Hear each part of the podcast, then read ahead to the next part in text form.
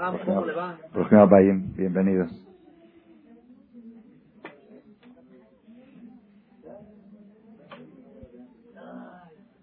Vamos a comenzar.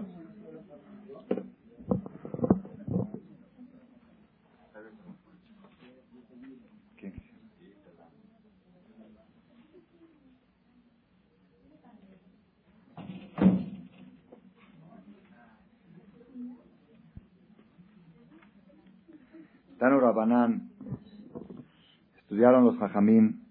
Estoy leyendo una porción del Talmud el tratado Masejet Shabbat, así se llama el tratado Shabbat, en la página 30, columna 2, hasta abajo, último renglón. Tanura Banan, estudiamos Jajamim, Leolam, siempre, un consejo, siempre, cuando dice Leolam, siempre, quiere decir que la persona tiene que hacer de esto un hábito. Leolam, siempre, Yehe Adam, Anvetan Kehilel, Beal Yehe Kafdan Keshamay que sea la persona humilde como Hilel, que no sea enojón como Shammai. Hilel y Shammai eran dos grandes rabinos. Dos grandes, la, escuela más grande, estoy hablando hace dos mil años aproximadamente, en los tiempos de Talmud. Toda la Torah que tenemos hoy en día viene de Shammai y Hilel. Ustedes van a ver muchas veces discuten Bet Shammai y Bet Hillel. ¿Qué quiere decir Bet Shammai y Bet Hillel? La casa de Shammai, la casa de Hillel. ¿Qué es la casa? No la esposa de Shammai. La casa de Shammai es la yeshiva. Había dos yeshivot, dos escuelas, dos escuelas las más grandes yeshivot que había en la época del Talmud, la yeshiva de Shammai y la yeshiva de Hillel. Shammai era un jajam muy grande, pero era muy estricto, muy enojón, estricto, muy, muy así. Hillel era humilde.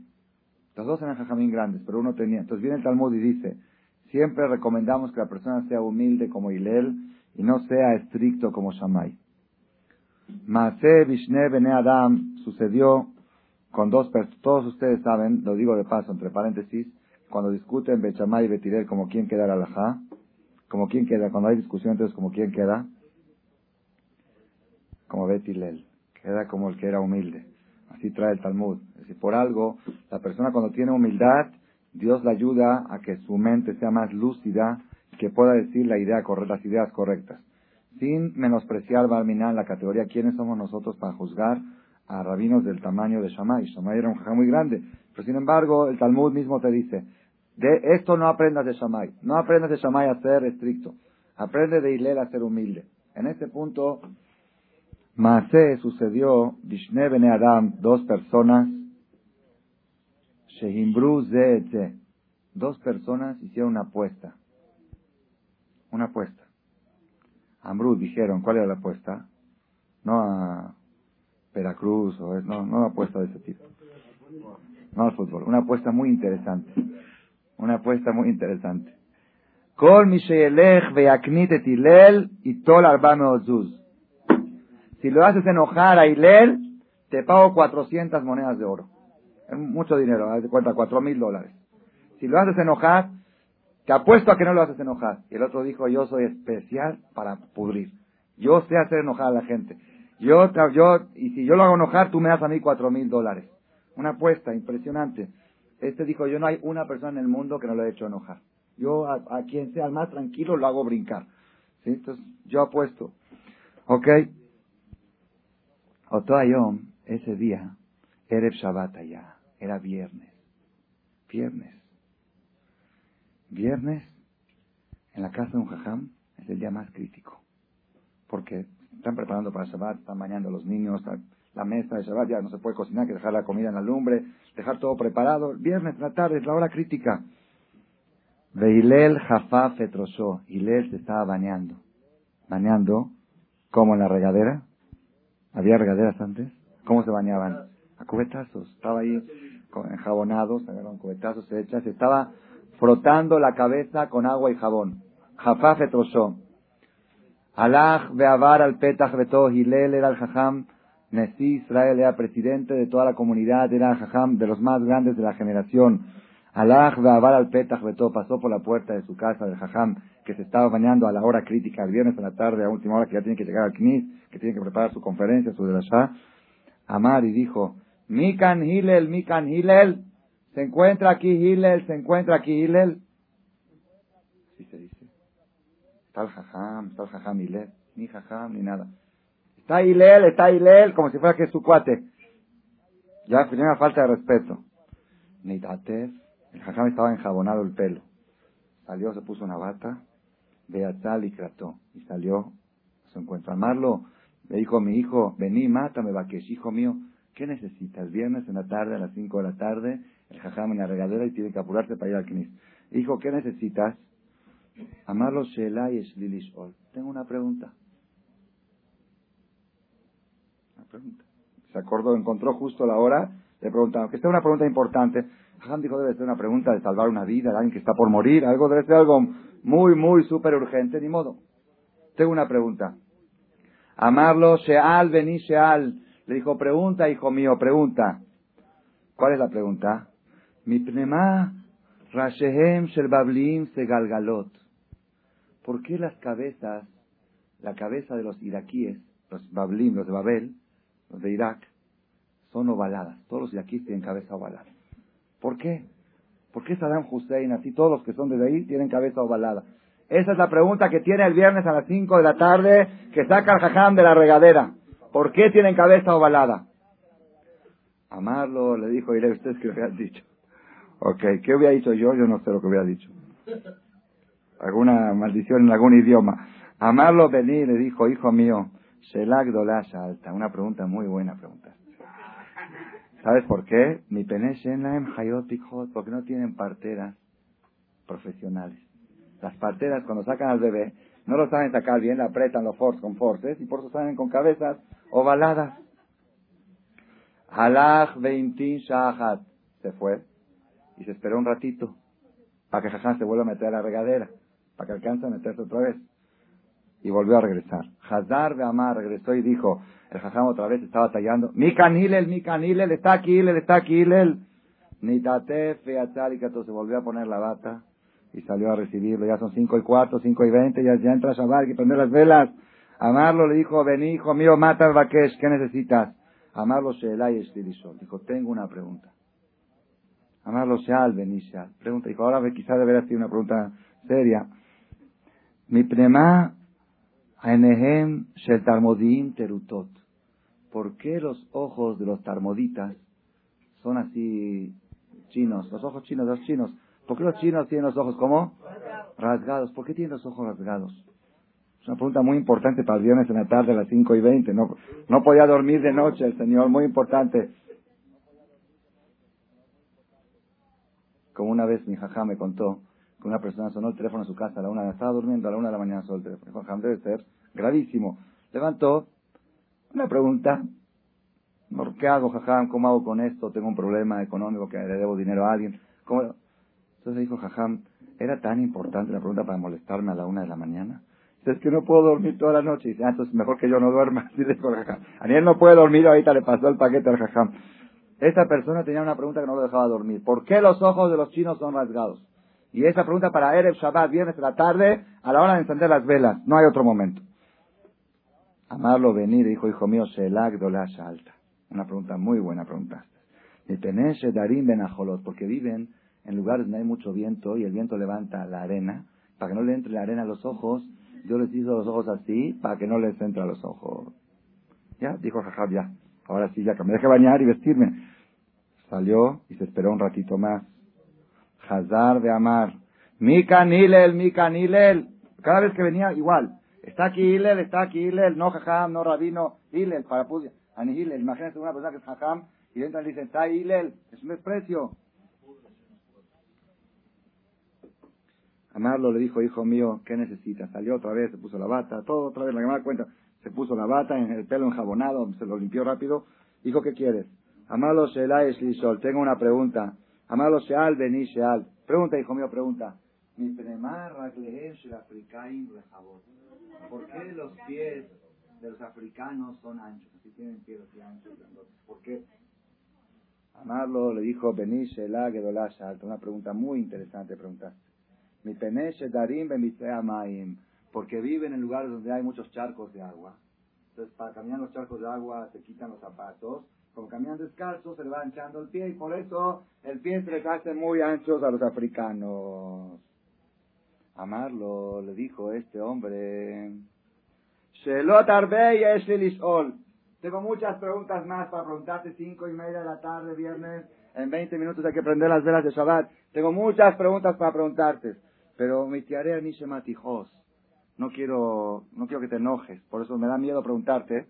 Porque no te vas a hasta ahora no hizo nada para enojarlo. Ahorita le da miedo de seguir preguntando porque no se vaya a enojar el jajam. Yo tengo muchas preguntas, pero me da miedo que te enojes porque es una hora ni tatef Hasta ahora lo atendió parado, con la bata parada. Ahora se sentó el jajam. Amarlo le dijo, Todas las preguntas que tienes para preguntar, pregúntalas. Se sentó. Antes era parado porque era una sola pregunta. Ahora que son muchas, se sentó. Jajam dijo, tengo todo el tiempo del mundo. A ver, ¿qué preguntas tienes? Amarlo le dijo a él, Atahu Hillel Shekorinot Han así Israel. Tú eres aquel Hillel que dicen que es el presidente de todo el pueblo de Israel, que es el Jajam. ¿Tú eres ese Hillel? Amarlo a él. ¿Sí? Así dice la gente que yo soy el Jajam. Amarlo le dijo, y Matahu, si tú eres ese, lo irbuk Israel, que no haya muchos como tú en el pueblo de Israel. Si tú eres el jajam este famoso, que no haya jajamín como tú en el pueblo de Israel. Amarlo, vení mi prima. Dijo Jadito, dice, ¿por qué? ¿Qué te hice? Amarlo, mi peneche y batia viajar, vamos, por, por, tu culpa perdí cuatro mil dólares. Le dijo, si tú eres jajam, que no haya jajamín como tú. Porque perdí las cuatrocientas monedas de la apuesta. Le contó que había apostado. Amarlo, le dijo el jajam, ves ahí, pero jajam, cuídate mucho. Que Daibu Hillel, le conviene a Hillel que pierdas por él, por culpa de él, cuatro mil y otra vez cuatro mil y que él no se enoje. Más vale que pierdas y que pierdas y que la persona no se enoje. Más vale perder cuatrocientas y otra vez cuatrocientas y otras cuatrocientas y no caer en el grave pecado del, del del enojo. Esa es la primera parte del Talmud, que es un mensaje de por sí, un mensaje bifneatzmo, que necesitamos algún día hacer una conferencia especial, especial para esto. No hay en toda la moraleja judía. Ustedes lean libros de Musar. Musar es libros que enseñan filosofía judía. En toda la filosofía judía, el que lee todos los libros de Maimónides, de Nachmanides, de Bajie, de Jobat de Lozato, va a llegar a una conclusión. No existe algo peor que el enojo. No existe algo más destructivo para la persona que la cólera, que el enfado. Es algo más pele pele. Dice que una de las condiciones, una de las condiciones que ponían a los que entraban a estudiar Kabbalah era que tenían que tener pero prohibido en forma absoluta enojarse, ni siquiera cuando tengan razón, ni siquiera cuando es para... No pueden, el enojo es lo más grave que puede haber.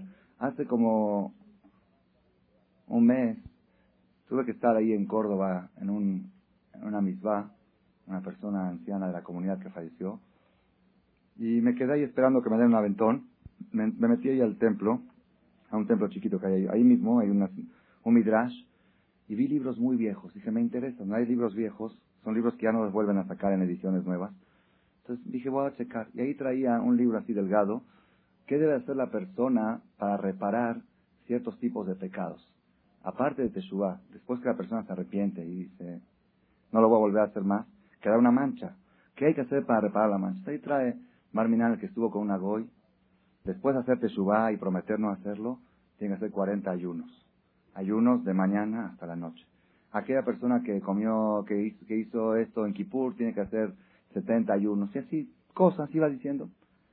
Y llegué a uno, a una parte ahí mismo dice, aquella persona que cayó en el enojo, tiene que hacer 151 ayunos. Como suma la palabra Kas. La palabra Kas suma 151. Por cada coraje que has hecho en tu casa, 151 ayunos. Dice, ¿y por qué tanto? Dice, ¿por qué tanto? Dice así, dice así, porque la persona, porque la persona, cuando comete un pecado, está escrito en el Zohar, en la Kabbalah, mancha el alma, ensucia el alma. Pero cuando hace cas, no la mancha. Se le quita el alma, se va y le entra otro alma diabólica, le entra un alma que no es la de él. Entonces, ¿qué pasó? Todas las obras de bien que hizo en su vida ya se fueron. Y luego para volver a recuperarla, no es fácil. Para volver a recuperar su propia alma, no es fácil. Está escrito en el Zohar, Azur le istakel bifne es prohibido verle los ojos a una persona cuando está enojado. Es tan grave, es tan radiactivo, es tan negativo lo que tiene la persona en ese momento que es Inam Sholtimbo. Toda persona que se enoja, todo tipo de infiernos gobiernan en él así. No infiernos del otro mundo, en este mundo. El infierno está dentro de él. Para la salud física, para la salud del alma, para todos los aspectos. Lo más duro es lo que dijo Hilel. Prefiero perder 400 y otra vez 400, que se pierda todo, pero no enojarme. Enojarme por nada del mundo. Es una de las cosas, de las enseñanzas más importantes que tiene que tener la persona. Hay gente que cree, hay gente que cree que en el CNIS, claro, en el CNIS no me enojo, en el CNIS yo soy bueno, sonrío, todo. En la casa, Baruch Hashem también, con la mujer. ¿eh? Pero ahí en el, en el trabajo, en el centro, en el negocio, una vez fui a visitar a una persona, me pidió que vaya a visitarlo en el centro, y veo que está hablando con un cliente y me, estaba tapando los oídos. No podía, grosería por acá, grosería por allá, hijo de esto y ching del otro, y, palabras que no las puedo ni repetir, ni sé qué quieren decir, que no quiero ni saber. Cuando colgó el teléfono, la bocina, le digo, Roji, yo te conozco del Kinis, tú, no eres así, tú, tú normal, de esto, hablas bonito en la clase, participas, nunca te he oído levantar la voz, estás aquí hablando con, como una bestia, como una fiera, como un animal. Dices que aquí el que no actúa así no progresa. Aquí en el centro es la ley de la selva. Aquí. No es cierto. No es cierto. No es cierto. El Satán, el Yetzirará, le hace creer a la persona que para poder progresar en los negocios hay que ser agresivo, hay que ser impulsivo. Y no es cierto. No es cierto porque lo que te toca te va a tocar, seas agresivo o seas. No nada más eso. Shlomo el rey Salomón, dijo la receta para, para deshacer a cualquier proveedor o cualquier cliente, la receta es Ma'anerah Yashiv Gema. El que sabe hablar tierno puede deshacer a cualquier persona. A cualquier persona, cualquier cliente, cualquier proveedor. No, le dije prueba. Prueba una semana empezar a hablar en lenguaje dulce y vas a ver cómo te vas. No nada más que no te va a ir mal, te va a ir mejor que lo que te está yendo. ¿Por qué? Porque, ok, lo deshiciste, lo aplastaste, lo amenazaste, vino y te pagó. ¿Y tu salud qué? ¿Y tu leshama qué? ¿Y tu vocabulario que se ensució qué? Cada, para cada grosería que sale de la boca se ensucia el alma, ni bulpe, es una de las cosas. La persona tiene que saber que lo que se estudia en el CNIS, lo que se estudia en, en las conferencias, hay que aplicarlo en los lugares donde más, donde más uno cree que ahí, ahí en el centro, en el lugar de todo el mundo habla, ser fino. La persona, Maane Raj, Maane Raj Yashiv Gema. Y Baruch Hashem, Dios deja ejemplos de gente que conserva su vocabulario y triunfa y progresa, no como otros. El Satán hace creer, ya viste a aquel le va mal porque es un tonto, porque se deja pisar, porque no sabe gritar. No es cierto. La persona que sea Anab como Hilel, que diga, prefiero perder 400 monedas y no perder mi Neshama, mi alma que tengo adentro, que se me vaya por el coraje que hice. O no perder mi salud, o no perder mi corazón. Como me contó aquí un señor, dice, dediqué un señor Belay que le ha ido muy bien económicamente. Se dediqué 20 años de mi vida y de mi salud para, para hacer mi capital, para hacerme rico. Y Baruch Hashem se hizo rico. Pero diabético, problemas de, corazón, rico, tiene decenas de millones de dólares en el banco. Ahora yo quiero agarrar todos esos millones y volver a recobrar la salud. ¿Puedo? Se dice un mal negocio. Invertí algo y ahora quiero agarrar el resultado y volver a comprar lo que invertí, ya no puedo. Entonces no hay precio que valga tu coraje. Un coraje no vale la pena. No hay algo que valga un coraje. Es lo que aprendemos, primer paso de la Gemara aquí en Maseje Shabbat, el tema que estamos como introducción a la conferencia principal de hoy. Dice la Gemara, Tano Rabanan, Maase sucedió con un goy, Shebal Ifne Shamay, que vino delante de Shamay. Shamay era el que era muy estricto, que decía, no, es que viene a molestar, ya, mándalo a volar. Amarlo kama torot y gem. Le dijo el goy a Shamay, ¿cuántas toras hay? ¿Cuántas toras tenemos? Los católicos tienen una. Los judíos tenemos dos toras. Una es Shetaim, Torah Shevichtav, de Torah Shebealpe. Una es la Torah escrita, la del Sefer, la que está, lo que está escrito en el Sefer. Y otra es la Torah oral, que es el Talmud, lo que estamos leyendo ahora, que es la interpretación de la Torah escrita. Tenemos dos, la Torah escrita y Torah oral. Amarlo le dijo el Goy, Shebichtav anima minach. Yo te creo en la Torah escrita, pero la Torah oral yo no creo. Esa es de los hajamim, ellos se les ocurren las cosas que quieren y las escriben. Lo que escribió Dios ahí en la Biblia, eso sí, a la ratio o a la Eni. Pero lo que escriben los hajamim, eso no acepto. Gayereni, me quiero convertir al judaísmo con la condición que me comprometa yo solamente a respetar la Torah escrita y no la Torah oral. ¿Qué hizo Hillel? ¿Qué hizo Shammai? Gaarbo le gritó, pero si lo insultó. Dijo, ¿sabes qué? Vete acá, vienes a molestar, estoy dando clase, ¿qué vienes aquí a molestar? Balifne Hillel, fue con Hillel, que era el otro jajam grande, el que era tranquilo, le dijo lo mismo, dijo, me quiero convertir, pero nada más una Torah acepto, la Torah escrita. Dijo, no hay ningún problema, ven, con mucho gusto. Yo Makama, el primer día, dijo, ven, te voy a enseñar. Le enseñó Aleph, Bet, como Kinder. No sabía nada, era un güey que no sabía nada. Dijo, mira, esta es la Aleph, ¿ves? Esta letra es la Aleph. Esta es la Bet. Para empezar a estudiar la Torah tienes que saber el abecedario. Aleph, Bet, Gimal, Dalet. Aprendiste, a ver, repite. Aleph, Bet, Gimal. Esta es la Aleph. ¿Cómo se llama esta letra? Aleph. ¿Cómo se llama esta Bet? Le Majar al otro día vino otra vez a la clase con Hillel y le dijo al revés, le, al Aleph le dijo, esta es Bet, Aleph, le cambió. Dijo, no, jajama, ayer me dijiste que esta era Aleph. Dijo, bueno, y ahorita te estoy cambiando. Dice, no, no, ayer me dijiste como, no me cambies. Sea, entonces necesitas a fuerzas confiar en los jajamim. Si no confías, ¿quién te dijo que esta es Aleph? ¿Quién te dijo? El jajam. Entonces, si, el jajam, si le crees al jajam que esta es Aleph, te tienes que creer todo lo que dice la Torah oral. Si no hay Torah oral, ni siquiera las letras del abecedario podemos saber cómo se leen. ¿Cómo sabes tú que esta es la Aleph? Por la Torah oral. Los jajamín que van enseñando la Torah de generación en generación. Entonces ya lo convenció de que la Torah escrita sin la Torah oral no tiene ningún valor. No tiene ningún valor. ¿Por qué? Porque la Torah escrita dice, la Torah escrita dice, tienes que amarrar un tefilín en la mano. Así es la Torah escrita. ¿De qué material está hecho el tefilín? ¿De cuero? ¿Quién dijo de cuero? ¿O de madera? ¿De qué está hecho el tefilín? La Torah no dice.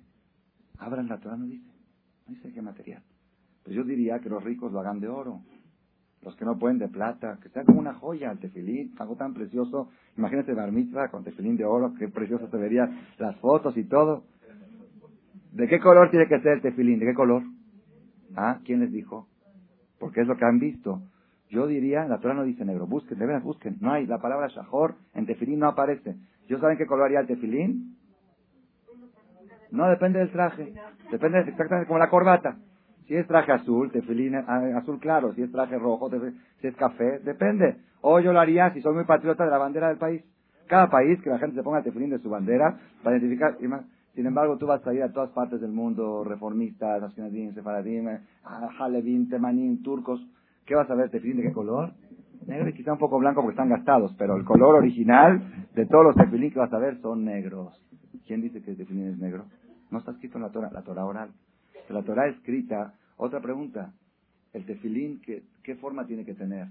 ¿Hexagonal, sexagonal, ovalada, redonda, circunferencial, rombo? ¿Qué forma tiene que tener? cuadrado, todas partes del mundo cuadrado. ¿Quién dijo? No dice la Torah, la Torah oral.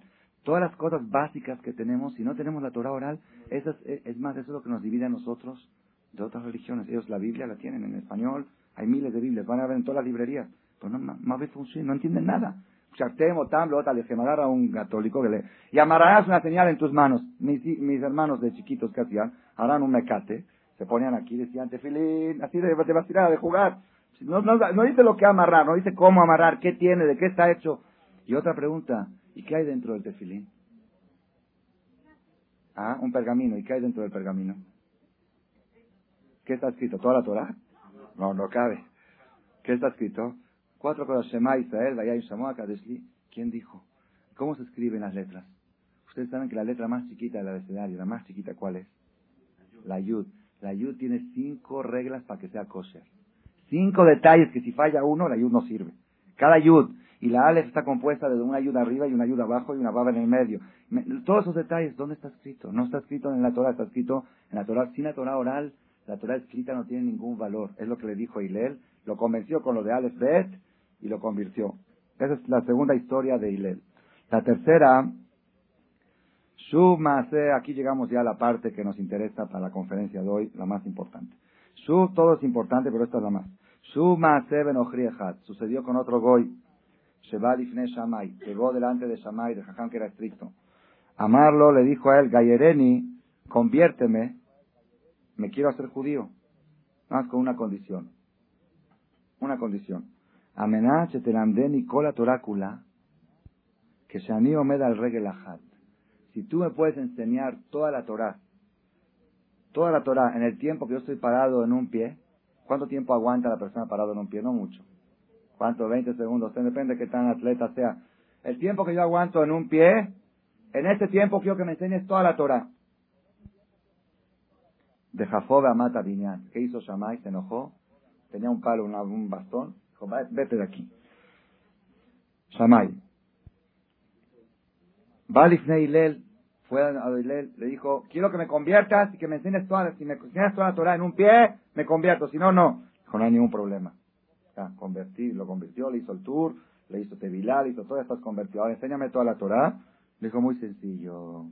De Abtale de moja, amarás a tu prójimo como a ti mismo. Lo que a ti no te gusta que te haga, no le hagas al prójimo. Eso es toda la Torah. Y lo demás son comentarios. Así dijo, ve a estudiar. Lo demás son comentarios. Si quieres saber toda la Torah, esto es toda la Torah. Esta es la parte de la Gemara. Después hay otros más, pero ya. Aquí llegamos a la parte principal de la clase de hoy. De la Torah. Esta es toda la Torah. Cuando el Goy le preguntó a Hilel él quería aprender toda la Torah cuando estaba parado en un pie, no era un Goy tonto, no dice Maser Goy Tipesh, no dice la Gemara, sucedió con un Goy tonto, era un Goy inteligente. Y el Goy sabía que la Torah es inmensa. Pero él dijo, yo me voy a convertir al judaísmo si me puede sintetizar todo el judaísmo en una frase. Si es una religión que se puede sintetizar en una frase, me sirve. Pero si es una religión que abarca muchísimas cosas, no me sirve. Yo quiero que me sintetice todo y que yo de esto, que me des una llave y que yo con esa llave, yo respeto eso y de eso llego a todo lo demás. Eso fue lo que le preguntó el Goy a Hilel. Y le contestó lo que le adaptara a La pregunta que hay aquí, aquí yo tengo tres preguntas. Tres preguntas. Primera pregunta. Primera pregunta. ¿Quién le dijo esto a Hilel? Hilel un jajam, ser humano. Lo tiene que haber aprendido de alguna parte de la Torah.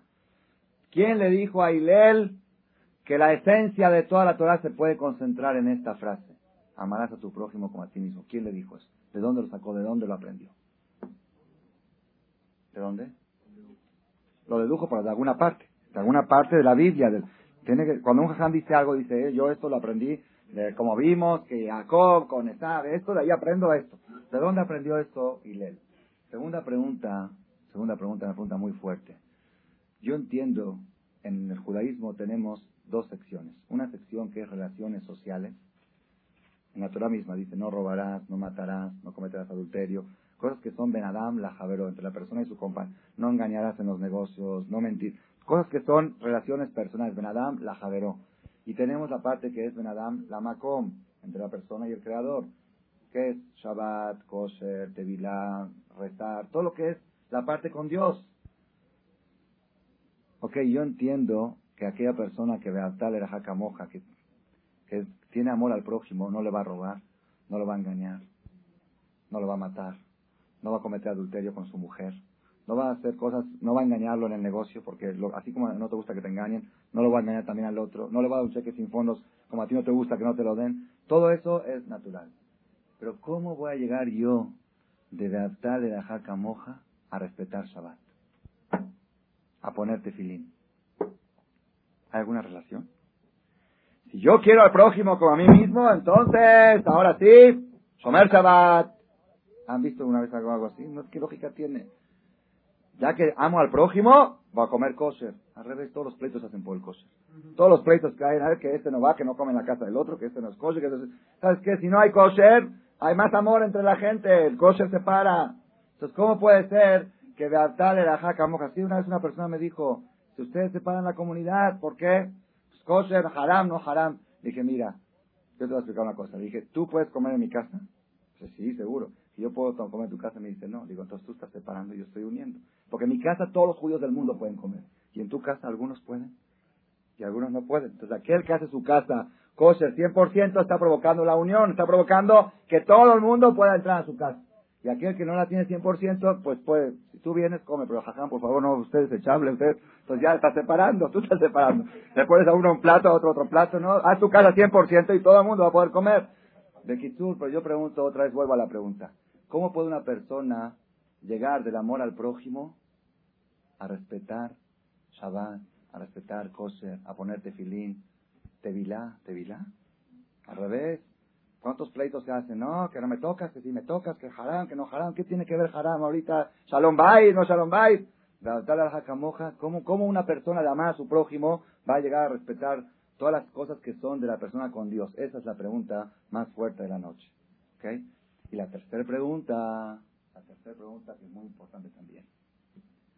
Gilel dice, si tú vas a cuidar de Artale, de Ajacamoja, 100% amor al prójimo, vas a llegar a toda la Torah. Ahí tienes la, la llave de toda la Torah. Yo le pregunto a Hillel, yo, Saúl Males, conozco mucha gente que son buenísimos en las relaciones personales, buenísimos, educados, corteses, amables, finísima persona, todo. ¿Y de religión? Cero. Si me preguntas cómo lo calificas en amor al prójimo, le pongo 10, 10 plus. Plus todo el tiempo ayudando, favores, ayuda a quien se necesita, buen marido, buen, buen socio, todo bueno, bueno, buena persona. ¿Qué, ¿Qué come? Cerdo con mantequilla. ¿Qué hace en Kipur? Se va a la marquesa a hacer un asado. No sé, cosas, nada, nada, no tiene nada, ni Shabbat, ni kosher, ni nada, nada. Pero es finísima persona. Entonces estoy, está, la realidad está en contra de lo que dijo Hillel. Él dijo que respetando esto vas a llegar a todo. Y yo conozco mucha gente que respeta esto y no ha llegado a todo. Entonces ya son tres preguntas de la noche. Primero, Hillel, ¿quién te dijo a ti ese secreto? Que al respetar esto se llega a todo. Segundo, ¿cuál es la lógica del secreto? ¿Por qué? ¿Cómo va a llegar a amar al prójimo? ¿Va a llegar a respetar Shabbat? Y tercero, la realidad dice lo contrario de lo que tú estás diciendo. La realidad me muestra que hay gente muy buena en relaciones personales, humanamente es muy buena, y espiritualmente son ceros. En Torah son ceros. Entonces, quiere decir que esa no es una buena llave para llevar a todo. Entonces, son tres preguntas, yo creo, muy importantes. Muy importantes. Y ahora vamos a ver por qué justamente esta semana decidí hablar de este tema. Tenemos que saber, tenemos que saber, voy a contestar primero la primera pregunta y de ahí me voy a abrir a todo lo demás. Una cosa. Rambam Maimónides, en el Guía de los Descarriados, Guía de los Perplejos, como lo quieran llamar, Morene Bujín, un libro muy especial, está hecho a nivel científico, a nivel investigación. Él dice en el capítulo tercero, en la, perdón, en la sección tercera, tiene tres secciones, Morene Bujim, dice que la persona, el ser humano, el Yehudí, mejor dicho, debe cuestionar qué hicieron Abraham, Isaac y Jacob para que Dios los quiera tanto. ¿Qué hicieron? Abraham vino era un ángel. Ahora viene nació en una sala de partos. O una, con una partera en, casa, en la casa de su mamá. Y le gustaba jugar y le gustaba igual que todos. ¿Qué tuvo Abraham Avino? Abraham Avino es un hombre. El 80% de la humanidad de hoy viene de Abraham Avino. Los musulmanes, Ismael, toda Europa, está está ¿dónde viene? De Isaac, viene de Abraham la mayoría de los católicos, los musulmanes y las, los judíos, todos de Abraham vino. Abraham vino es un hombre que tuvo, la única persona que aparece en la Biblia, la expresión Abraham o Abí, Abraham mi cuate. Así dijo Dios, Abraham mi querido, o Abí, la única persona, ni Moshe Rabenu, Moshe Rabenu Dios llamó Moshe Abdi, Moshe mi siervo. Ni una persona en la Biblia recibió el título mi querido, mi amor. ¿Saben qué es ser cuate de Dios? Ya estás del otro lado. Estás del otro lado. Si tú tienes amistad con el presidente de la nación, ya está, cualquier permiso que quieras, quiero construir acá, toma, aquí está. Quiero esto, toma, lo que quieras, no hay problema. Si pasas a aduana, todo, todo, cuate del presidente se acabó. Una persona dijo una vez que fue, así dice, que por dos palabras, no, perdón, por una palabra perdió un millón de dólares. Por una palabra. Por una palabra, ¿cómo puede ser? Es algo muy raro. Fue al banco, el gerente del banco estaba contando billetes en efectivo, tenía un millón de dólares en efectivo. Se faltaba que me diga, tómalos. Se por una palabra un millón de dólares. ¿Es, ¿Es chiste? Sí es pero con Dios es verdad. Con Dios no es chiste. Dios tiene todo. Todo el dinero del mundo y toda la plata del mundo y toda la salud del mundo. Todo lo que quiera Shalom va y todo lo tiene Dios con él. Falta que te diga, tómalo. Una, con una palabra tienes todo. Nada más que seas cuate de. Ya tú eres cuate va. Abraham vino, Abraham o Abí, recibió el título de amigo de Hashem, o Abí. Dice Maimónides, se ve que se ve que Maimónides esta pregunta lo tenía inquieto desde su juventud, porque si él lo escribe en su libro, la persona debe de cuestionarse. Él mismo se cuestionaba, bueno, ¿qué hizo Abraham? Yo quiero hacer lo que hizo él. ¿Qué? ¿Por qué? Era un ser humano normal. ¿Qué hizo? ¿Qué? A ver, ¿qué? ¿Tenía nariz larga, corta? ¿Qué tenía? Normal, ¿qué hizo? Se investiga qué es lo que hizo y cómo llegó a ser cuate de Dios. Y trata de hacer lo mismo para que tú también seas cuate de Dios. La Gemara dice, Hayab Adam Lomar, está obligado la persona a decir, Mataya Giu Maasai, Le Maasea Botay Abraham, ¿cuándo van a llegar mis actos, mis hechos, a los hechos de Abraham, Isaac y Jacob, mis patriarcas? ¿Cómo alguien de nosotros cree que puede llegar a ser como los patriarcas? Entonces dicen los que los comentaristas, dicen Mataya Giu, ¿qué es Yagiu? Que lleguen, pero Yagiu viene de Neguía, de tocar. Sea que toquen, que tengan alguna relación, que tengan algo, similar a la actitud. No, no digo que llegues a ser Abraham vino, pero que tengas una, una una comparación en tu conducta, algo que tú digas, yo soy alumno de Abraham Avinu, yo soy descendiente de él, yo sigo su ejemplo. Maimónides dice que la persona debe cuestionarse. ¿Qué? ¿Qué le vio Dios? Le dijo a Abraham, yo voy a escoger de tu descendencia al pueblo elegido. ¿Qué le vio Dios a Abraham? Abraham Avinu era religioso, ponía tefilín, respetaba Shabbat, comía kosher, ¿sí?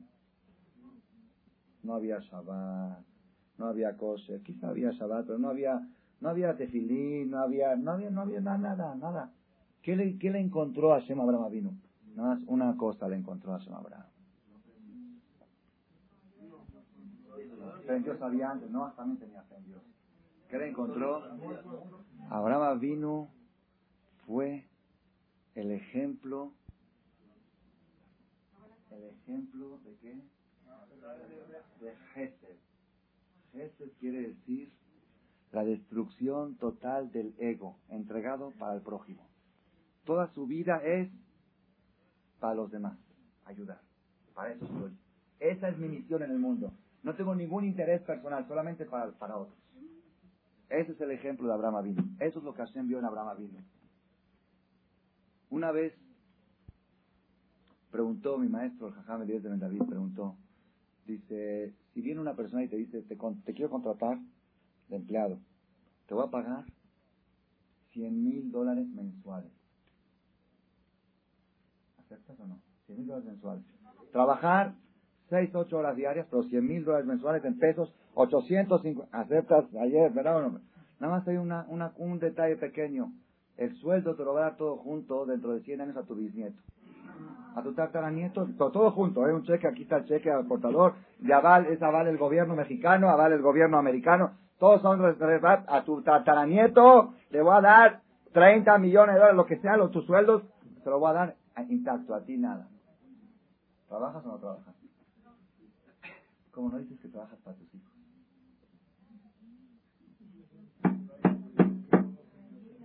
Hay que pensar, todos dicen, no, trabajo para mis hijos, para mis hijos, tus hijos. Ok, yo le voy a dar tu tataranieto. Que tu tataranieto va a llevar tu apellido. ¿eh? Y ese que diga que es multimillonario, ese que no, nadie trabaja para sus hijos, es falso. Trabajan para ver a sus hijos ricos, para verlos ricos, no para que ellos sean ricos, para yo disfrutar de verlos en buena posición. Hay, es la única persona en la historia que trabajó sin recibir el sueldo, dejó el sueldo para sus 400 años después, Abraham vino. Dios le prometía todo, les da les da tu descendencia, la tierra de Israel, eres Kenana, Jitía, Morí, todo promesas, promesas, todo, tú ser religioso y yo a tu, a tu descendencia, a tu descendencia. Falleció la esposa Jaldita Abraham vino. Quiere enterrarla. No tiene dónde enterrarla. Todo Israel es tuyo, todo, pero después de 400 años. Y ahora quiero enterrar. Tuvo que ir a pedir por favor, a rogar a los, denme por favor, y 400 shekel, se Over, pagó 400 monedas de plata, Over a coger, una de las pruebas que tuvo Abraham. Oye Dios, me prometiste todo, ok, no me des nada, pero dame una tumba nada más, no, ok, de lo que me prometiste, dame algo a cuenta. Ni siquiera se quejó, ¿por qué? Abraham fue la única persona en la historia que trabajó para sus hijos. Él sí trabajó para sus hijos. Él sí trabajó, él sí trabajó sin ningún interés para él, para los demás. Abraham era un ser humano que su ego no existía. Todo era dar, dar y dar. Eso es lo que Hashem vio en Abraham vino y por eso lo escogió para ser el fundador del pueblo elegido, el fundador del pueblo Si tú quieres ser cuate de Dios, pues empieza por donde empezó Abraham vino. Y esa fue la fuente de Hilel.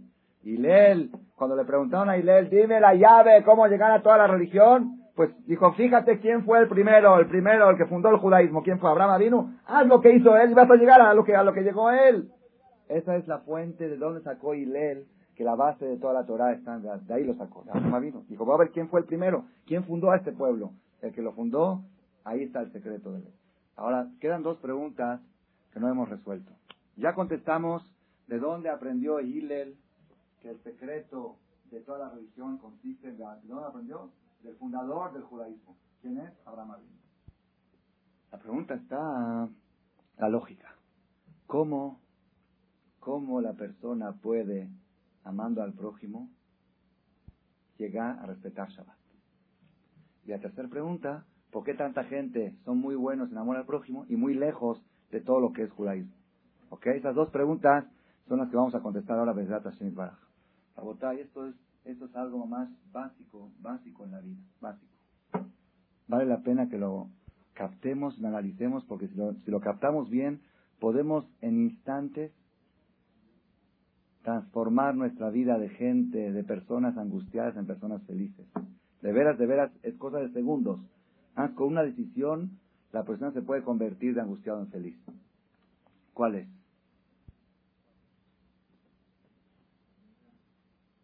Un momentito. Si a una persona le dicen, el judaísmo, la Torah, ¿Es lógico o es ilógico? Vamos a ver así, vamos a hablar más crudamente. Le pregunta una persona, oye, ¿es lógico que un judío debe de respetar Shabbat o no es lógico? Pero así con lógica, ya no, te dé pena. Está el no importa. Dime con lógica. Entonces él dice, si tengo que respetar, tengo que cerrar mi negocio. ¿Sabes lo que se vende en diciembre los sábados? ¿Qué lógica puede tener cerrar la tienda el día, en el mes que más se vende y el día que más se vende? ¿Tiene lógica? Judaísmo no tiene lógica. Shabbat es ilógico. Oye, ¿es lógico el kosher? ¿Qué es lógico? Te vas de vacaciones, tienes que llevar latas de atún en la maleta. ¿Eso es lógico? Es lógico que uno llegue, se va de vacaciones a descansar, al relax, a pasar bien con la familia y quiere comer algo, no, haram, eso no se puede, esto de carne, esto de leche, esto de... Ya, estás de vacaciones, estás ahora Llévate latas, hazte sándwich, ponte mayonesa y... ¿Qué, ¿Qué, lógica tiene eso? Es bien lógica. ¿Es lógico? ¿Es lógico que un judío se va a levantar todas las mañanas a rezar con miñán? A las 7 de la mañana, si tiene, antes de ir al trabajo a rezar con miñán, ¿es lógico? Si me tengo que levantar a las 7 de la mañana, en la noche no puedo ver mi programa favorito me tengo que dormir más temprano. Y si estoy cansado todo el día, es ilógico. Entonces Shabbat es ilógico por diciembre. Y Kosher es ilógico por las vacaciones. Y la tefila de la mañana es ilógico por el programa favorito. Y toda la religión es ilógica. Fíjese qué curioso. Ahora, miren qué increíble esto. Miren qué increíble. Agarra a la misma persona y dile, mira, la religión judía dice que los judíos que viven en Australia deben de respetar Shabbat tú lo oyes y dices, se oye muy profundo. ¿Sí? Porque Australia, como están en, allá cerca del polo, ¿sí? Y los judíos que están allá tienen que seguro hacer algunas cosas. Yo, yo creo que ahí sí, la verdad se oye muy, muy interesante. La religión judía dice que los judíos que viven en Israel deben de respetar kosher. ¿Cómo lo ves? la tierra santa, hay que estar santa la sangre, todo, todo tiene lógica. Mientras tú no vivas en Australia y tú no vivas en Israel, todo tiene lógico. Entonces, ¿qué quiere decir? ¿Qué quiere decir? que la lógica nuestra está ligada a nuestros intereses y a nuestros deseos. Cuando no me conviene y cuando no se acomoda con mis intereses, es algo ilógico. Pero si estoy hablando yo de Australia, pues habla así, oye bien, todo soy lógico. Ustedes, ustedes analicen el judaísmo desde afuera. Para los que están en Japón, tienen que respetar todo esto, toda la Torah. Oye, muy bien, fíjate, Tevilá, sí, la verdad, que se separen porque los japoneses son muy estos.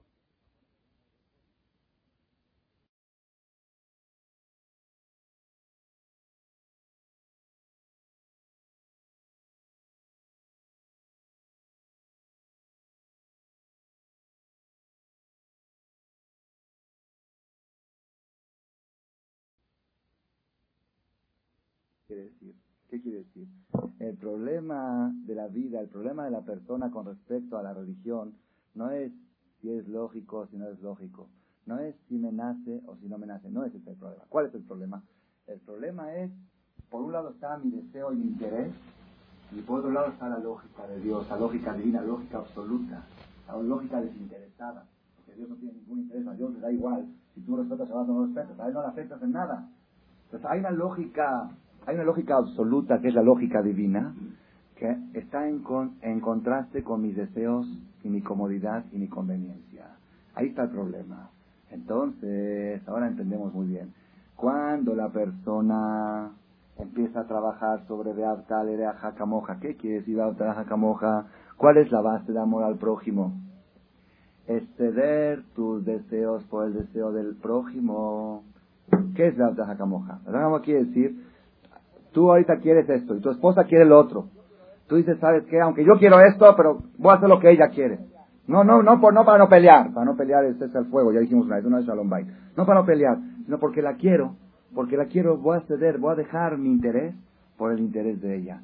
La persona que se empieza a acostumbrar a adaptarle la jacamoja con el tiempo va destruyendo sus conveniencias por la conveniencia del prójimo. Entonces, ya que destruyó su conveniencia, cuando viene Dios y dice, bueno, ahora quiero que la destruyas por mi lógica, ya se le hace mucho más fácil. Por eso la llave de todo el judaísmo, por eso ahora entendemos cómo una persona, siendo perfecto en amor al prójimo, puede llegar a todo, a, Shabbat, a Tefilín. ¿Por qué? Porque el Shabbat no es problema. El problema del Shabbat es porque está en contra de mi comodidad. Pero si yo ya me acostumbré a ceder mi comodidad por la del prójimo, cuando Dios me diga, cédela por mí también, pues claro, qué mejor. Si por el otro, por Dios seguro que sí lo voy a ceder. Entonces ya todo se hace ligero y fácil. El problema de la vida, el problema de la vida, ¿cuál es? Que la persona está, la persona está inmerso, sumergido dentro de su ego. Ese es todo el problema. El problema es, ¿mi ego o no mi ego? Ese es todo el problema. Si tú destruyes tu ego por el prójimo, al estar destruido ya no hay problema con Dios tampoco. El problema con Dios es cuando el ego de la persona es muy fuerte. Abraham vino destruyó su ego y el camino ya estaba abierto para el éxito espiritual. Esa es la respuesta a la segunda pregunta. ¿Quién le dijo? Primera pregunta, ¿quién le dijo a Hillel que la base de todo el judaísmo es Moja? El fundador del judaísmo, Abraham vino. Segunda pregunta, ¿cómo puedo llegar de Beabtal, de Moja a Tefilín y al Shabbat? Respuesta, el tefilín, y el Shabbat, el problema es la conveniencia. Si yo me acostumbré a destruir mi conveniencia por la conveniencia del prójimo, ya todo lo demás se hace fácil. Ya no hay problema. Es como el, de Australia, es como el de Japón, que ya no me molesta decir que es lógico. La tercera pregunta, esta es la pregunta fuerte. Entonces, todo esto soy precioso. ¿Qué hacemos con aquella gente que son tan buenos con la sociedad? Son tan buenos y no llegan ni a Shabbat, ni a Tefilín, ni a Kosher, ni a Tevilá. No, no llegan, no llegan. ¿Qué me vas a decir? Algún día van a llegar. ¿Cuándo algún día? Tienen 90 años y no llegaron.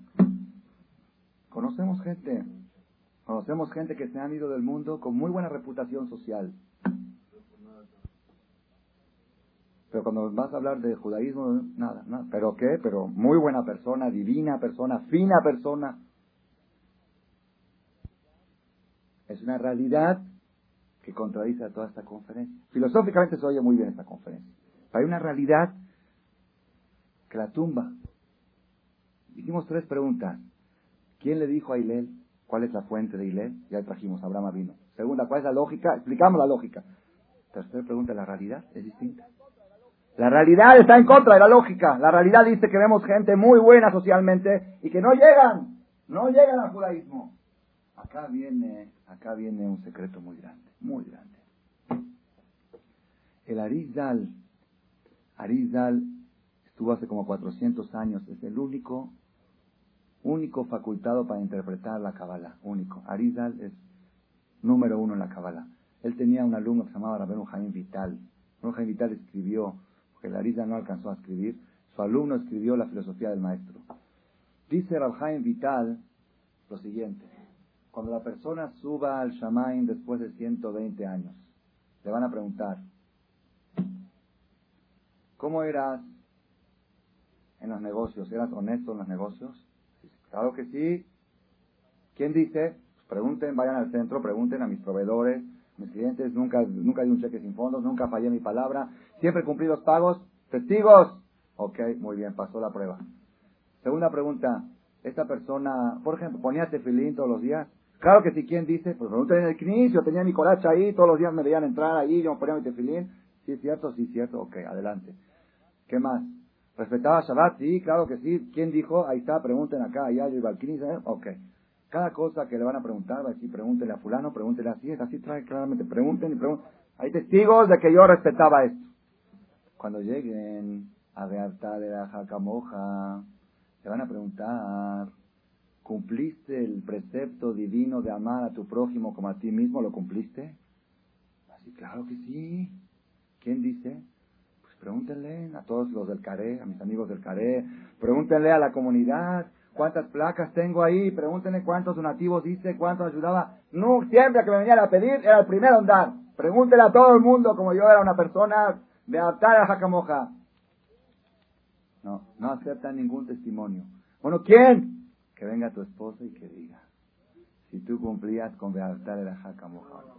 Todo el Beabtale de Ajaca Moja que cumple uno en la calle, dice el Rafael es cero frente al que con su mujer. Ahí, ese va a ser el barómetro en que el puntaje que le van a poner Beabtale de Moja es cómo se condujo con su mujer. Ahí está el puntaje. Fuiste 8, 8, 7, 7. Pero en la calle era 10, excelente 10, súper bien, todo el mundo. La calle no es barómetro, no es medidor. De Ajaca Moja, el barómetro es el matrimonio, la pareja. Y la pregunta es, ¿por qué? ¿Por qué? ¿Qué tiene? ¿Qué es lo que está aquí? Rabotai, Rabotai. Vamos a analizar por qué. Ok, ya nos dijo así Jaime Vital, y este es un punto, un punto duro, porque de veras, si una persona se pone a prueba ante la gente, oye, ¿cómo es esta persona? Buenísimo, pregúntale, todo el mundo dice, finísimo, habla tranquilo, nunca grita, nunca se enoja, nunca levanta la voz. Que venga su mujer, ¿levanta la voz o no levanta? Uf, mejor no te digo. Una mujer, una señora dijo, dice, mi marido es oro. Cuando se enoja puede matar a alguien. Pero él es oro.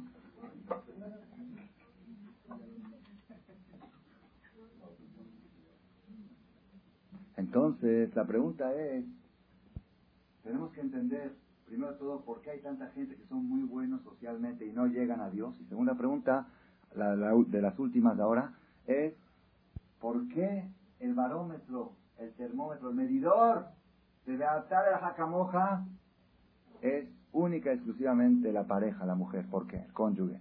¿Por qué? A votar acá viene el secreto. Hay, hay tres tipos de favores. Vamos a hablar de favores que la persona hace con la sociedad. Tres tipos de favores. Uno es que la persona da da para que le den. Es un dicho muy famoso. Si quieres que te den, da. Tú tienes, para que haya reciprocidad, tú das y te dan. Te portas bien, te portas bien. Le traes a tu esposa al gasto, te pone una buena cena. Le traes un regalo, te, te, pone buena cara. Entonces da, da para recibir, dar para recibir. ¿Ok? Esa es una filosofía de dar. No está mal, no está mal. Pero esa filosofía no conduce a Dios. Esa filosofía es business. Business. ¿Qué es business? Sí, business da, recibe. Es como una persona que diga, ¿ya viste qué bueno que soy? Yo soy muy bueno. Yo voy cada semana a Comercial Mexicana y le dejo ahí en la caja dos mil pesos. Cada semana le dejo a la caja dos mil pesos. ¿Ya viste cómo soy una persona que está dedicado a dar? Sí, dejas dos mil, pero te llevas tres, cuatro carritos llenos de cosas. Eso no se llama dar. Eso se llama comerciar.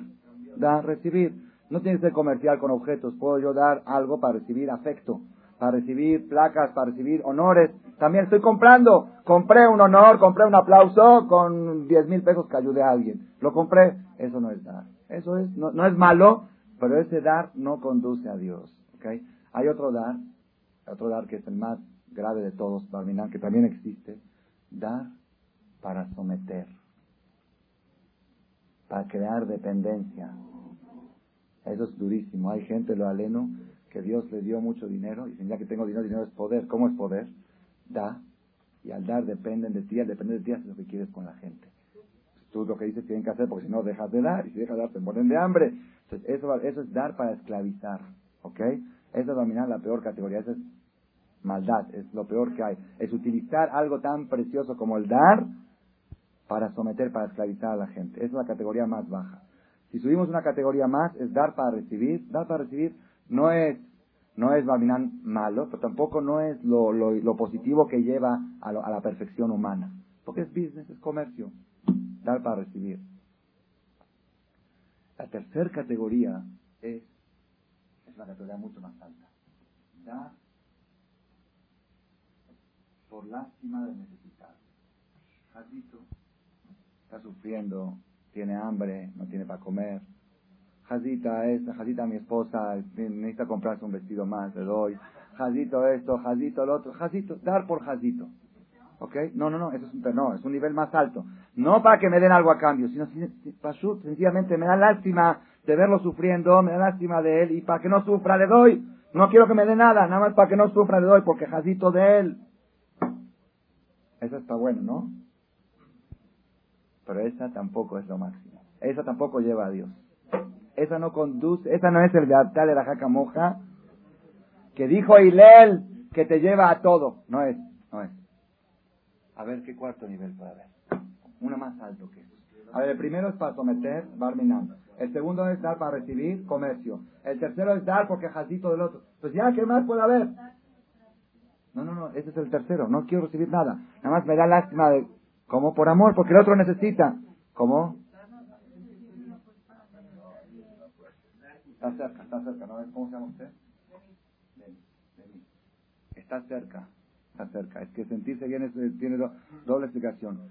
La cuarta, la cuarta, la cuarta categoría es, la más alta de todas, es dar, dar porque yo necesito dar. Yo necesito. No puedo yo pasar un día sin ayudar a alguien. Yo necesito dar. Y si Barminan no hay quien necesite, estoy en un problema. ¿Me entendieron? Yo necesito dar. Yo necesito, mi alma, mi cuerpo, mi persona necesita dar para lograr su perfección. Dios no puede pasar un día que yo no haga algo por alguien. No porque jadito del otro. Yo necesito, jadito de mí si lo doy. Jadito de mí. Un día perdido. Así como para un comerciante un día que no vendió nada fue un día perdido. Yo un día que no ayudé a alguien, un día que, quemado. No, no, es un día perdido. No puede ser que pase un día sin que yo ayude a alguien. Eso es. Ese es el Beartal, el Ajakamoja. Ahorita vamos a explicar un poquito que conduce a todo. En el Shira Shirim, el cantar de los cantares, cuando Dios le habla al pueblo de Israel, a la mujer, la mujer es el pueblo de Israel, Dios le habla, le habla de su belleza y todo. Y una de las cosas que le dice, dice, tus dos tus dos pechos, tus dos senos, ¿Por qué comparó al pueblo de Israel con eso? ¿Por qué? El pecho de la mujer da, dice la Gemara, más de lo que el bebé necesita mamar, la mamá necesita amamantar. La mujer necesita amamantar, necesita dar.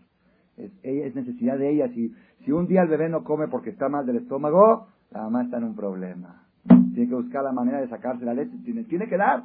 Tiene leche, la tiene que dar. Necesita. Ese es el tipo, ¿cómo? Dependencia al revés. Dependencia contraria. Yo, el que da depende del que recibe. Pobre de mí si no, pobre de mí si no hay, pobre de mí si no haya quien ayudar. Pobre de mí si no haya quien darle. Pobre de mí si llego yo a hacer un favor a alguien y me diga, no, no necesito. ¿Y qué hago yo? Yo necesito dar. Tengo leche, necesito dar. Esa es la categoría del pueblo de Israel. Pongan atención, ¿por qué Rabotai? Miren qué, qué nifla, qué maravilloso está esto. Qué maravilloso está esto. La persona, cuando da, está destruyendo su ego. Está, y al destruir el ego, está abriendo el camino para recibir a Dios en su corazón. Cuando yo doy para, para someter a la gente, no estoy, estoy creciendo más mi ego. Cuando yo doy en la segunda categoría, doy para que me den business, sigo creciendo mi ego. ¿Sabes qué? Para que te den, da. Y siempre da la medida. Yo doy. Y si me dejó de dar, ya no le doy. Porque está, es, business. Si yo doy, ponga, si yo doy porque jazito del otro, porque el otro está necesitado, pues Dios no es ningún jazito, Dios no necesita nada, eso no me va a llevar a Dios, porque Dios no necesita nada de nadie. Pero si yo doy porque yo necesito dar, yo necesito dar, ponga atención, eso es algo muy profundo, más ni flame ni flame. No hay tiempo para extender en esto. ¿Para qué Dios creó el mundo? Es muy difícil esta pregunta. Muy difícil, pero cuando tengamos oportunidad en otra conferencia, la vamos a ampliar más. Dicen los libros de Kabbalah y de Musar, conclusión final, ¿para qué Hashem creó el mundo? Una sola meta. No, no, para dar. Dios es bueno, bueno, es pura bondad. Y una de las leyes de la bondad es beneficiar. La bondad es dar. Entonces, Dios creó, al, creó un, alguien que pueda recibir su bondad. Creó el mundo para qué? Para dar. No es que ya que hay mundo y jalditos, Dios les da. No es así. Sino, esa fue la meta de la creación. Dios cuando da, da sin interés de recibir nada a cambio. ¿Él necesita algo? No necesita nada a cambio. Dios cuando da, no da por jaldito del otro, da porque porque si fuera por jazito, ¿para qué creo a los jazitos y les va a dar? Que no los cree y ya no hay los jazitos y no les tiene que dar. No porque jazitos, sino a contrario. Yo necesitaba dar y creé gente con necesidades para que yo les pueda dar. Yo necesito dar. Entonces, cuando tú te empiezas a acostumbrar a dar porque tú necesitas dar, estás haciendo lo mismo que hace Dios. Cuando haces lo mismo que hace Dios, ¿qué estás manifestando? Estás manifestando la parte de Dios que tienes adentro. Cada ser humano tiene dentro de una parte de Dios.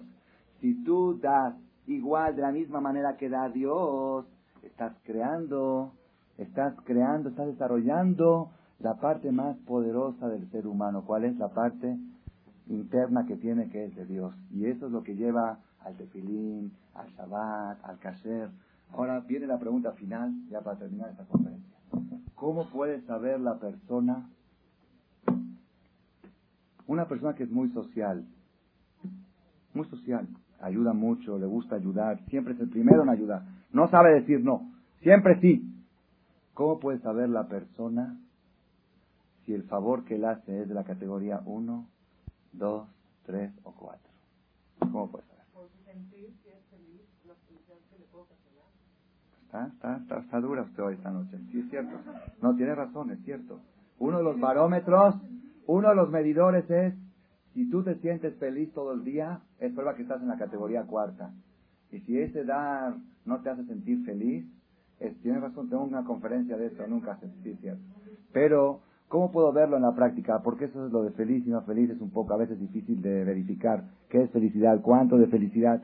¿Cómo que es un poco difícil? En la práctica, en la vida real, ¿cómo puedo saber yo si lo que doy a qué categoría pertenece? Pongan atención, acá viene la parte más más bonita de la conferencia de hoy. Esto es un hidush. Lo que voy a decir ahora nació hace unas 10 horas.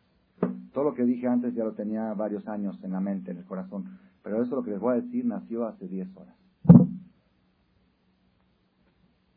Es algo que mamá es nifla, nifla, maravilloso. En la Torah tenemos cuatro niveles. Cuatro niveles. Torah, mitzvot, hukim o mispatim. Torah es la intelectualidad del estudio, Torah. Mitzvot, ¿qué son mitzvot? Mitzvot, preceptos. ¿Qué es? Ponerte filín, ¿eh? mitzvot, hacer kiddush en Shabbat, es mitzvot. Prender las velas, es mitzvot. Hukim, ¿qué son hukim? Hukim son leyes, pero no nada más son, como dijo antes, estatutos. Mishpatim son leyes. ¿Qué diferencia hay de Hukim a Mishpatim? Mishpatim son leyes que tienen lógica. Tienen lógica. Si robaste, pagas. Si dañaste, pagas. Si esto, si, alguien te pegó, tiene que pagar. Si encontraste, todo lo que son leyes, leyes económicas, lo que tienen su lógica es mishpatim. Entonces, ¿qué es hukim? ¿Qué es hok? Hok es una ley contra la lógica. leyes de la Torah contra, por ejemplo, la carne es kosher y la leche es kosher. ¿Cómo es posible que se juntan y se hacen tareas? Dos cosas kosher se pueden hacer tareas al juntarse. Es ilógico, no tiene lógica. Yo puedo entender que el jazir es taref. ¿Por qué el jazir es taref? Porque Dios sabe que es taref. Pero la carne es súper kosher, de, la mejor, de la manguetarita que quiera. Es kosher. La leche es halal Israel, de la mejor, de, Estados Unidos, donde quieras. Las dos están muy bien, perfecto, en el refri, bien. Pum, se cayó una, una vez, taref. ¿Qué lógica tiene? La lana, no la lana esta, la lana, lana, la lana, se puede, sí, lana es muy, sí, es El lino es kosher lana y lino, vez no te puedes vestir. Es contra la lógica. Como estas cosas, hay varias cosas que son contra la lógica que están en la Torah. Entonces, todas las mitzvot de la Torah que están en contra de la lógica, que están en contra de la lógica, esas mitzvot se llaman hukim. Hukim quiere decir leyes que no tienen lógica. En la Torah hay una cosa que se llama paraduma, no hay tiempo ahora para extender. Paraduma es una persona está impuro porque tocó a un muerto, como muerto. Entonces hay que purificarlo. ¿Cómo lo purifican? Le salpican la ceniza de la vaca roja. Le salpican y se purifica. Y el que salpicó se hizo también. ¿Entendió lo que pasó? Salpican y lo purificó. Y él, como él tocó esa, esa ceniza, se hizo impuro. A ver, ¿puedes explicar cómo esa ceniza purificó al impuro y, impurificó al puro? Son cosas contra la lógica. Como estas cosas hay, varias en la Torah, y eso se llama jukim. Jukim, cosas sin lógica. ¿Ok? Yo les hago una pregunta. moja. Amarás a tu prójimo como a ti mismo. ¿En qué categoría ustedes lo ponen? Mitzvot, un precepto divino, una cosa lógica y social, o una cosa contra la lógica. Contra la lógica. Es lógica humana, es la base. La base de la humanidad es el amor al prójimo, la ayuda social. Pásame por favor el Jumás que está ahí, el café que está ahí. Dice la Perashad, hoy lo estudié hoy en la mañana y me volví loco. No lo podía creer, más no puede ser. Tengo 30 años estudiando la Biblia y no me percaté de este secreto que está aquí. Dice la Perashad, le dice Dios a Itzhak, la Perashad que vamos a leer el Shabbat que viene en el Knis, le dice Dios a Itzhak, yo te voy a dar muchas cosas buenas. Así le dice Dios a Itzhak, Itzhak el hijo de Abraham. Le dice así, te voy a bendecir, y te voy a dar esta tierra y voy a multiplicar tu descendencia como las estrellas del cielo y le voy a dar a tu descendencia todas las tierras estas que estás viendo, se van a bendecir en, tu descendencia todos todos los pueblos de la tierra van a tomarte como ejemplo de éxito. ¿Por qué motivo? Ekev, por motivo, Asher Shama Abraham Bekoli, que Abraham me hizo caso. Shama Abraham Bekoli, oyó mi voz. Vaishmor Mishmarti, y cuidó Mishmarti, no, no de Mishmarti, Misbotai, mis preceptos, Jukotai, Jukotai, ¿qué es Jukotai? Las leyes ilógicas, Betorotai y la Torah.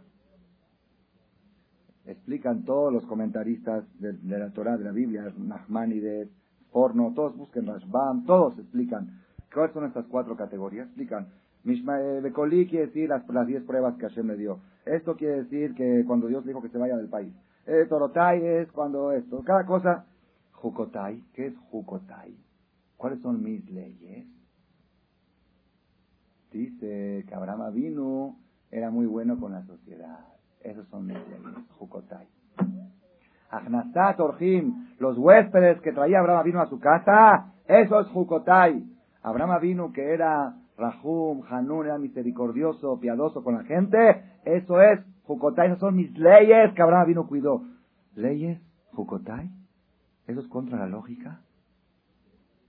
Lo más lógico, lo más humano es ayudar al prójimo. acá viene el secreto. ¿Cómo puedo saber yo si yo ayudo al prójimo? Vamos a hablar ahorita de las categorías más altas, las tres y la cuatro. La una y la dos la descartamos. Uno que es para someter, descartado. Otro de comercio, la descartamos. ¿Cómo puedo saber yo la tres si yo lo hago porque jazito del otro o porque yo necesito dar. ¿Cómo puedo saber? ¿Saben cómo? Cuando el beneficiario no merece recibir ese favor, porque es un esto y es un el otro, y yo voy y le hago un favor a él. Aquí no tenemos ni la categoría 1, ni la 2 y ni la 3, aquí tenemos solamente la 4. Cuando yo le doy a alguien que no merece recibir, ahí estoy haciendo lo que hace Dios. Dios todo el tiempo le está dando a gente que no merecen recibir. Gente que hace cosas inmerecidas y siguen recibiendo la vida y siguen recibiendo parnasá y todo. Y está, mal, haciendo cosas en contra de Dios, en contra de la humanidad. Y Dios le sigue dando vida y le sigue dando salud. Ese es el gesto que conduce a Dios. Ese es el barómetro. Si tú quieres saber, hay personas que dicen, yo toda la vida me dedico a dar. Toda la vida me dedico a dar.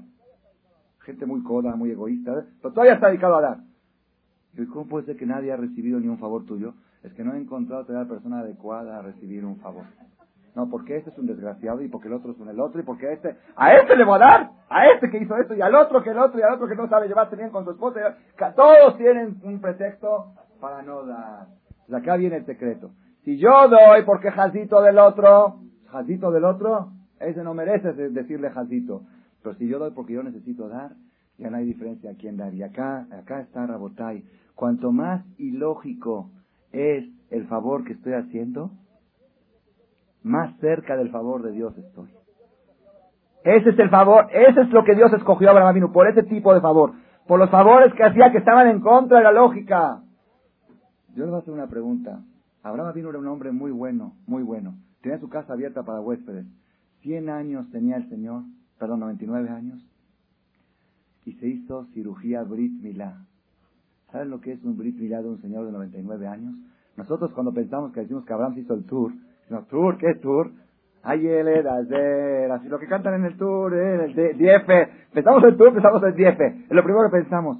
¿Saben lo que es un tour de un adulto? Yo platiqué con un señor, un mogel en Argentina, hace seis meses estuve ahí, estuvimos sentados en una fiesta, dice que él es el mogel más famoso de ahí y que el 35% de los judíos argentinos no tienen brit mila, viven en las provincias. Entonces de repente lo llaman para hacer tour en las provincias, en los estados donde no hay, y hace tour a gente de 30 años, de 40, y dice, ¿sabes lo que es un tour de un señor adulto? Es dos horas en el quirófano se te llena todo. Están que aquí el tour cortan, ta ta ta ta, cántale, kidú, lehaim. ¿Sabes lo que es? Dice, dice es la cantidad de sangre que sale y cómo se y lo difícil que es hacer, como debe ser todo, es dificilísimo. Abraham vino a los 99 años. ¿Quién fue el mujer? Él mismo se hizo la circuncisión. Un señor de 99 años estaba muy adolorido. Esto es muy doloroso. No había anestesia, no había calmantes, no había cotylenol, no había Winazor, no había, no había, no había. El tercer día del tour es el día más duro, el tercer día de una cirugía, dice la Torá, en las 72 horas después de la cirugía, hoy la medicina ya lo reconoce, pero según la Torá, las últimas 24 horas de las 72 horas son las más dolorosas para el paciente. Para el paciente, Abraham vino, estaba dolorido, muy adolorido. Y Akadosh Barujú dijo, Hazito Abraham vino, está tan adolorido, está tan adolorido, y si van a caer huéspedes, yo lo conozco, que se va a levantar a atenderlos. Entonces voy a hacer que no lo vengan a molestar. Él puso la casa, ahora vino en un lugar especial. Puso, imagínate la casa en GFK, en el aeropuerto de Kennedy, ahí puso la casa. Todo, todo kosher gratis. Pasen, imagínate, todo, cada judío va a decir, ¿quieres tomar un refresco? Pasa por aquí, nada más di veraja. ¿Quieres comer algo? Puso la casa, dice, de cuatro puertas de donde vengas, obré de la en lugares donde más gente pasaba de caminos de una ciudad a otra, ahí puso su casa. Entonces dijo Dios, va a caer alguien, lo va a molestar. Yo sé que él con gusto lo va a hacer, pero Jacito está enfermo, está dolorido, ¿qué hizo Hashem? Sacó un sol infernal. Sol, dice que Dios le quitó el estuche, el sol tiene un estuche, le quitó el estuche al sol que era imposible caminar por la calle, imposible, camina uno se quema, para eso se desmaya, se deshidrata al momento, recibe isolación. Con eso, ¿para qué hizo Hashem eso? Para que no lo vengan a molestar los transeúntes, los que pasan de un lado a otro. Y Abraham vino, está en un dilema, en un problema. Está sentado en la puerta de la carpa, no esperando, desesperado el hombre, desesperado. ¿Cuál es tu problema?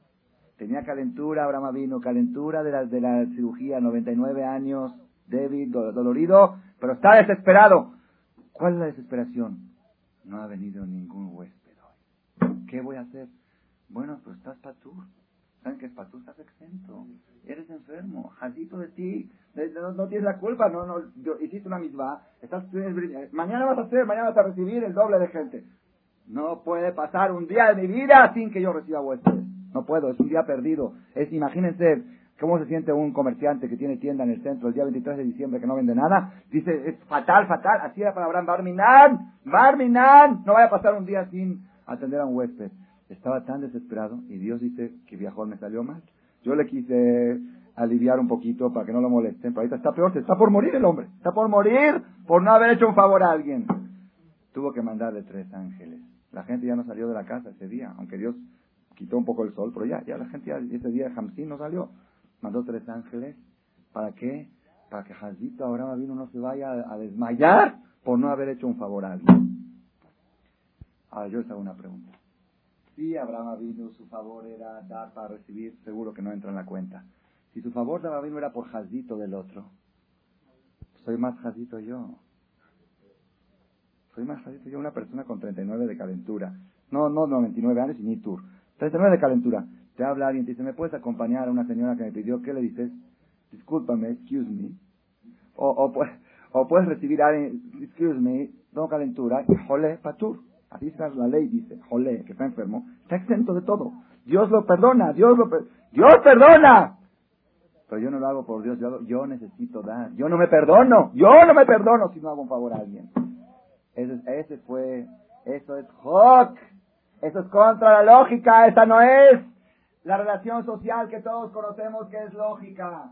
Eso sí es lógica, pero la criatura, lo que Dios le pagó a Isaac vino por el mérito de Abraham, era por el tipo de favor que hacía contra la lógica. Vamos al segundo ejemplo. Llega a buscar novia para Isaac. Isaac, el hijo de Abraham, van a buscarle novia. Viene Eliezer, el sirviente de Abraham, el mayordomo de Abraham, quiere buscar una novia y no sabe cómo le va a buscar. Y dijo, la niña, ya saben la historia, la niña que yo le pida el agua Sí, estaba en la historia, ¿no? Eh, venía Eliezer con 10 camellos. La niña que yo le pida el agua y me diga, te voy a dar agua a ti, no sirve. Pero si me dice, te voy a dar agua a ti y también a tus camellos, esa es la chava adecuada para el hijo, para, para ser nuera de Abraham vino. Esa es la adecuada. Y Anara. Pongan atención, Rabotai. ¿Qué edad tenía Rivka? Rivka, la niña, tres años Cuando salió a buscar agua, tres años. Digamos que su cuerpo estaba un poquito más desarrollado que una niña de tres años de hoy. Pero Isaac se esperó diez años sin tener relación con ella hasta que, hasta que fue adulta, de doce años. Se casó con ella a los tres años, diez años, a los trece años tuvo relación con ella, a los doce. Pues así traen los dioses, esperó diez años sin estar con ella. Se casó oficialmente, pero no hizo nada con ella. Era una jovencita, una niña que sale a buscar agua para llevar agua a casa de su papá. ¿Ok? Viene un señor, Eliezer, robusto, grandotote, porque era un corpulento Eliezer. Hay quien dice que Eliezer fue el que hizo la guerra con Abraham, los juntos que fueron a pelear contra los cinco reyes, solamente Eliezer. No eran 317 soldados, sino Eliezer que suma la palabra él 317. Así, Eliezer era fornido. Traía 10 camellos con 10 sirvientes, la caja Eber, Malim, Abadim, llevaba higiros, tenía de todo ahí. ¿Ok? Un señor todo así fuerte, con 10 camellos, con 10 higiros, una niña jazita, pobrecita, sale con una cubeta a buscar agua para casa de su mamá. Y viene este señor fornero y dice, ¿me puedes dar un poquito de agua? Lo máximo, lo máximo que hubiera hecho yo por amabilidad, si soy muy bueno, porque si soy un poco israelí, le digo, ¿sabes qué? Ahí está, ahí está el pozo, y ahí están tus higiros, y ahí está la cubeta. Perdón, pero él, pero Eliezer, eh, pero Rivka, como era una mujer amable, amable, dice, ok, toma un vaso de agua. ¿Saben qué hizo Rivka? Batomer gam ligmaleja eshaba, todos sus camellos les voy a dar. Adin kilul hasta que acaben de tomar. ¿Ustedes saben por qué en los viajes largos se llevan camellos y no burros, sino caballos? ¿Por qué? El camello aguanta 30 días sin beber agua. ¿Por qué? Porque en la joroba almacena agua. Es el animal que más agua bebe de todos los animales de la selva. Le dijo Rivka, le dijo Rivka, no nada más te voy a dar a ti, sino también a tus camellos les voy a dar, pero no nada más les voy a dar una probadita de agua, sino les voy a dar hasta que, llenen toda la joroba de agua. Entonces puso una alberquita, hay una alberquita ahí, iba, llevaba una cubeta y ponía, y los camellos tomando, y el 10 de fornido así, parado y sus 10 giros viendo, y la niña ahí trabajando y chambeando. A ver, hay lógica, hay lógica. Si el favor de Rivka fuera porque jazito del otro, ¿quién es más jazita, la niña o el señor que está ahí con todos sus hijiros campantes esperando que la niña le traiga el agua? ¿El Señor merece que una niña le traiga agua a sus camellos? No merece. Pues ahí está el favor que se hace sin, que sin la lógica. Sin lógica del que está recibiendo. Yo necesito dar. No me interesa si el otro merece recibir o no merece recibir. Si la persona, si la persona hace gestos, hace favores, hace favores por interés, entonces lo va a hacer nada más con sus amigos, con sus allegados, con su comunidad. Tiene que ser paisano, tiene que. Pero si mi favor es para destruir mi ego, para hacer lo mismo que hace Dios, no interesa quién es el que lo está recibiendo, quien sea. Si es fuerte, si es débil, si es jaldito, si es malvado, si es maldito, si es agresivo. Quien sea, yo necesito dar, haz el bien sin mirar a quién. Eso es Abraham vino, eso es Isaac vino, y ese es el tipo de favor que conduce a la persona. Por eso dijo Rabotay, por eso dijo Rabjaim Vital, con toda su filosofía, toda su inteligencia, dijo, el barómetro de la Jacamoja, ¿quién lo pone? La mujer en la casa. ¿Por qué? Porque hay mucha gente que en la calle son preciosos, divinos, divinos, serviciales, amables. ¿Qué quieres, Yaroji? ¿Qué quieres, Hayati? Todo, todo. ¿Por qué? Porque en la calle es relación, toma y recibe. Toma, si eres bueno, se portan bien contigo. Si eres muy cortés, te compran más, te dan crédito, te dan eso. Todo, todo está. Gracias por su atención a este shiur del Rad Malech. Les recordamos que pueden visitar la nueva página de shemtov.org en el internet www.shemtov.org. Actualmente la página cuenta con varias secciones. Noticias sobre las actividades de Shem Tov a nivel mundial, escuchar o bajar las últimas conferencias del Rab Malek, escuchar o bajar la alhaja del día, imprimir o estudiar desde su computadora la perashá de la semana, estudio diario de Gemara, Daf Yomi en español, sincronizar su iPod con podcast, un manual para crear su propio CD de las conferencias que existen en la red, adquirir libros con entregas internacionales con la metodología del Rav Malek de español, fonética y hebreo simultáneamente, así como ubicar las ciudades en donde se reparten CDs a nivel mundial. Es que la misbot y muchas gracias.